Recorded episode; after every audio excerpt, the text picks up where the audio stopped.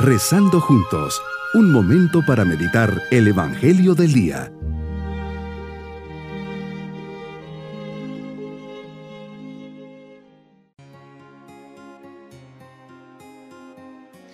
Nos acercamos hoy domingo de la sexta semana del tiempo ordinario con la certeza de la presencia del Dios vivo, de Jesús que ha vencido a la muerte y ha resucitado y vive en medio de nosotros cómo no festejar y acompañarle con toda la comunidad cristiana, con nuestra familia en este día de gozo y alegría. Por eso le decimos, Jesús, te pido que entres en mi corazón, te dejo las puertas de mi corazón abiertas, hoy quiero vivir cumpliendo tu voluntad, hágase en mí según tu palabra, así como dijo María cuando le encomendaste una gran misión, así hoy te renuevo mi total disponibilidad Estoy aquí delante de ti con un corazón abierto. Llévame por donde tú quieras, pongo en tus manos toda mi vida. Meditemos en el Evangelio de San Mateo capítulo 5 versículos 17 al 37.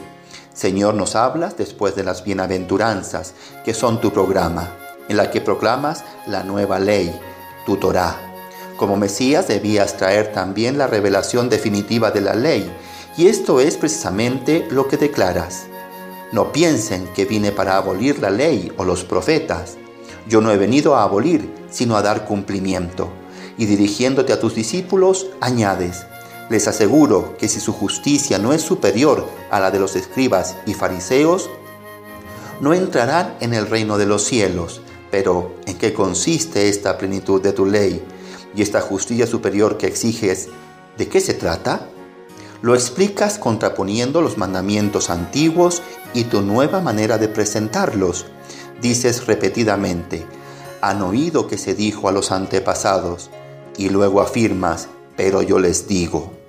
Por ejemplo, han oído que se dijo a los antepasados, no matarás, y el que mata debe ser llevado ante el tribunal, tribunal, pero yo les digo que todo aquel que se irrita contra su hermano merece ser condenado por un tribunal, y así haces hasta en seis ocasiones. Sin duda que esta manera en la que hablas suscita una fuerte impresión entre la gente, que se admiraba y asustaba, pues ese yo les digo equivalía a asumir para sí la misma autoridad de Dios, manantial de la ley tu novedad consiste esencialmente en el hecho de que tú mismo llenas los mandamientos con el amor de Dios, con la fuerza del Espíritu Santo que habita en ti. Por eso, yo a través de la fe en ti puedo abrirme a la acción del Espíritu Santo, que me hace capaz de vivir el amor divino.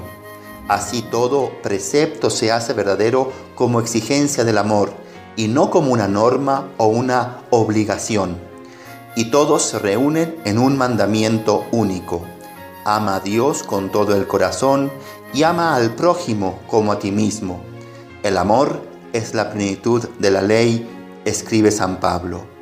Así contemplas la ley antigua diciéndoles, no solo no matar, sino ni siquiera enfadarme con mi prójimo, no solo no adulterar, sino ni que se me pase por la mente y no desearlo. No solo no jurar, sino decir solamente sí o no.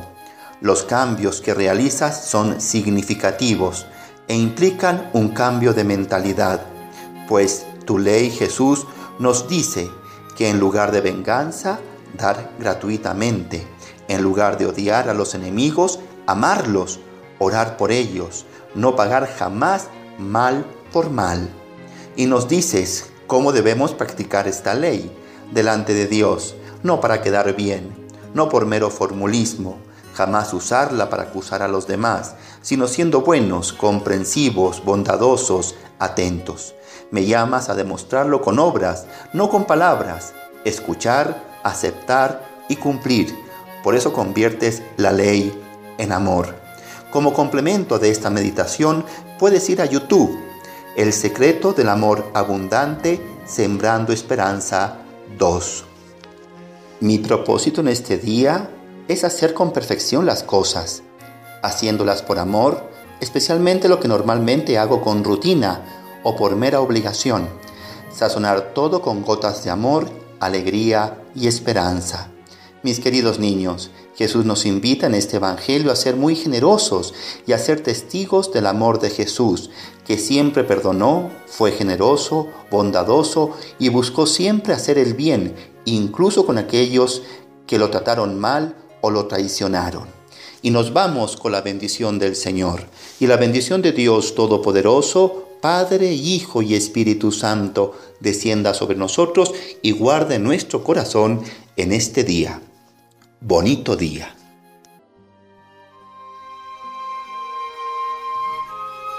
Hemos rezado junto con el Padre Denis Doren, Legionario de Cristo.